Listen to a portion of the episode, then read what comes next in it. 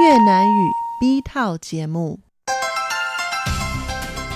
以下请您收听由劳动部劳动力发展署委托制播，中央广播电台所制作的越南语节目。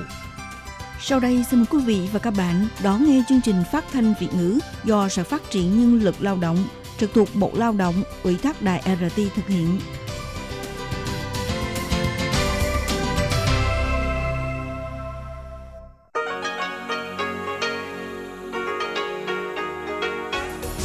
Đây là Đài Phát thanh Quốc tế Đài Loan RTI.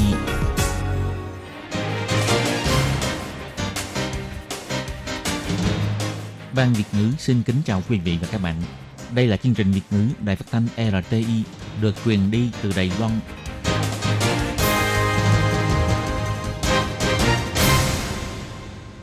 Hello, tôi Kim xin kính chào các bạn. Hoan nghênh các bạn đã đến với chương trình Việt ngữ ngày hôm nay của chúng tôi. Các bạn thân mến, hôm nay là thứ ba, ngày 4 tháng 2 năm 2020, cũng tức ngày 11 tháng Giêng âm lịch năm canh tí. Chương trình Việt ngữ ngày hôm nay của chúng tôi sẽ bao gồm các nội dung chính như sau.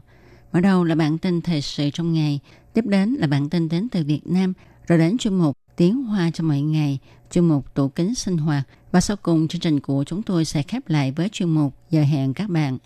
Mở đầu chương trình hôm nay, Tố Kim xin mời các bạn cùng đón nghe bản tin thời sự trong ngày. Và trước hết, mời các bạn cùng theo dõi các mẫu tin tóm lược.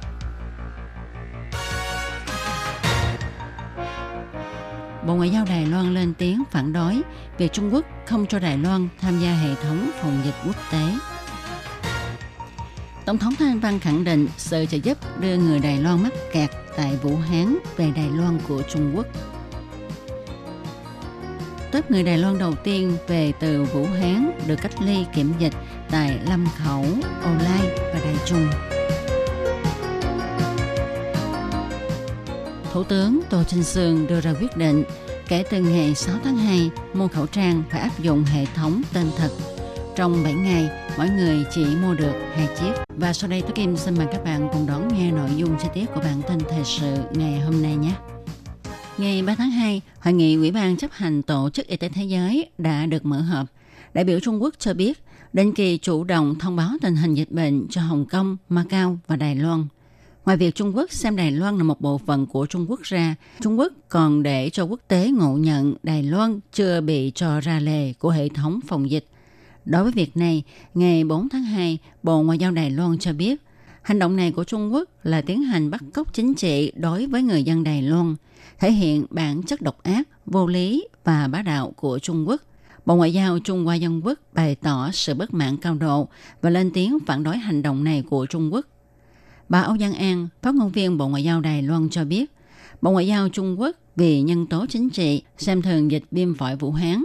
Việc này sẽ ảnh hưởng nghiêm trọng đến 23 triệu dân Đài Loan và người dân toàn cầu. Trung Quốc tiếp tục hư cấu nguyên tắc một Trung Quốc làm tiền đề chính trị để ngăn cản Đài Loan tham gia vào tổ chức quốc tế. Bộ Y tế và Phúc lợi Đài Loan cũng đã cử Thứ trưởng Hà Khởi Công đi tranh thủ sự ủng hộ của các nước bạn, nhờ họ lên tiếng giúp Đài Loan. Đồng thời Đài Loan còn hợp tác với các nước lân cận có cùng lý tưởng, hy vọng kết quả của hội nghị có tiến triển mới. Hôm nay, Bộ trưởng Bộ Y tế và Phúc lợi ông Trần Thời Trung cho biết, những phát ngôn của quan chức Tổ chức Y tế Thế giới gần đây cho thấy lập trường chính trị lớn hơn trình độ chuyên môn. Điều này khiến người ta thất vọng. Ông cho biết, chính phủ Đài Loan đương nhiên là muốn trở thành hội viên của Tổ chức Y tế Thế giới và hiện tại hy vọng nhỏ nhoi nhất là muốn được tham dự Đại hội đồng Y tế Thế giới với mục đích là để kịp thời trao đổi thông tin dịch bệnh và cống hiến thực lực y tế của Đài Loan cho thế giới. Phát ngôn viên Âu Giang An nhấn mạnh, Cộng hòa Nhân dân Trung Hoa chưa bao giờ quản lý Đài Loan dù là một ngày. Đài Loan cũng tuyệt đối không là một bộ phận của Cộng hòa Nhân dân Trung Hoa. Chỉ có chính phủ do người dân Đài Loan bầu ra mới có quyền đại diện 23 triệu dân Đài Loan trên sân trường quốc tế và phụ trách chăm lo sức khỏe cho dân chúng. Bộ Ngoại giao Đài Loan kêu gọi xã hội quốc tế nên nhận rõ bộ mặt và bản chất gian ác cùng mô đồ nuốt chửng Đài Loan của Trung Quốc, nên đứng lên ủng hộ Đài Loan tham gia vào tổ chức quốc tế một cách bình đẳng. Tối ngày 3 tháng 2, tớp người Đài Loan mắc kẹt tại Vũ Hán đã đáp xuống sân bay Đào Viên. Ngày 4 tháng 2, Tổng thống Thanh Văn đăng bài trên Facebook cho biết Tối ngày 3 tháng 2, chính phủ Đài Loan đã thuận lợi đưa tớp người Đài Loan đầu tiên mắc kẹt tại Vũ Hán về Đài Loan. Ngoài việc phòng dịch trên máy bay ra, sau khi hành khách xuống máy bay, thì họ phải lập tức tuân theo quy định của Trung tâm Chỉ huy Dịch bệnh Trung ương, bắt đầu tiến hành cách ly và quản lý sức khỏe 14 ngày. Mọi người đừng quá lo lắng dịch bệnh lây lan và cũng xin người thân của những người bị cách ly yên tâm. Tổng thống cũng khẳng định sự trợ giúp của phía Trung Quốc để người dân Đài Loan có thể thuận lợi về nhà.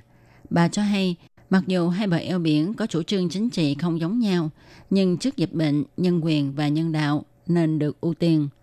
Bà cũng cảm ơn sự nỗ lực của các đơn vị hai bên để hoàn thành lần tác nghiệp này.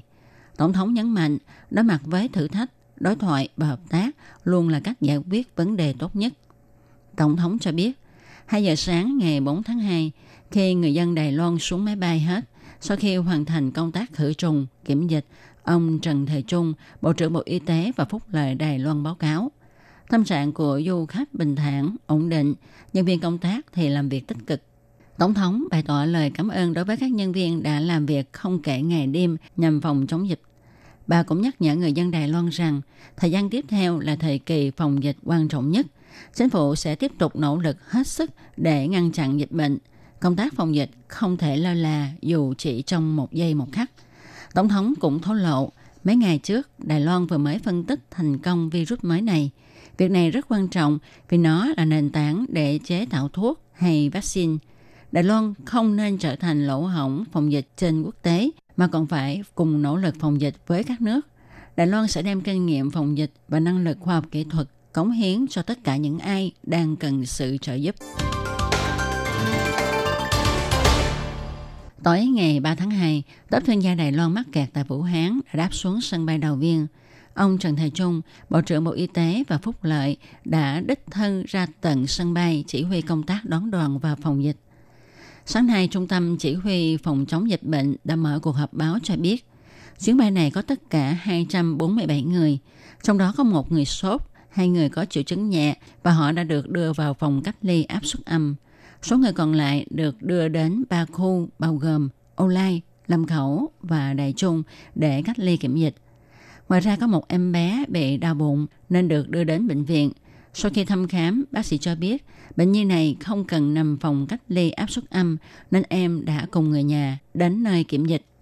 Bộ trưởng Trần Thời Trung nói, có 69 người đến Trung Bộ, 28 người đến phòng kiểm dịch ở Âu Lai. Ngoài ra có 145 người đến phòng kiểm dịch Lâm Khẩu Đào Viên. Tất cả đều thuận lợi.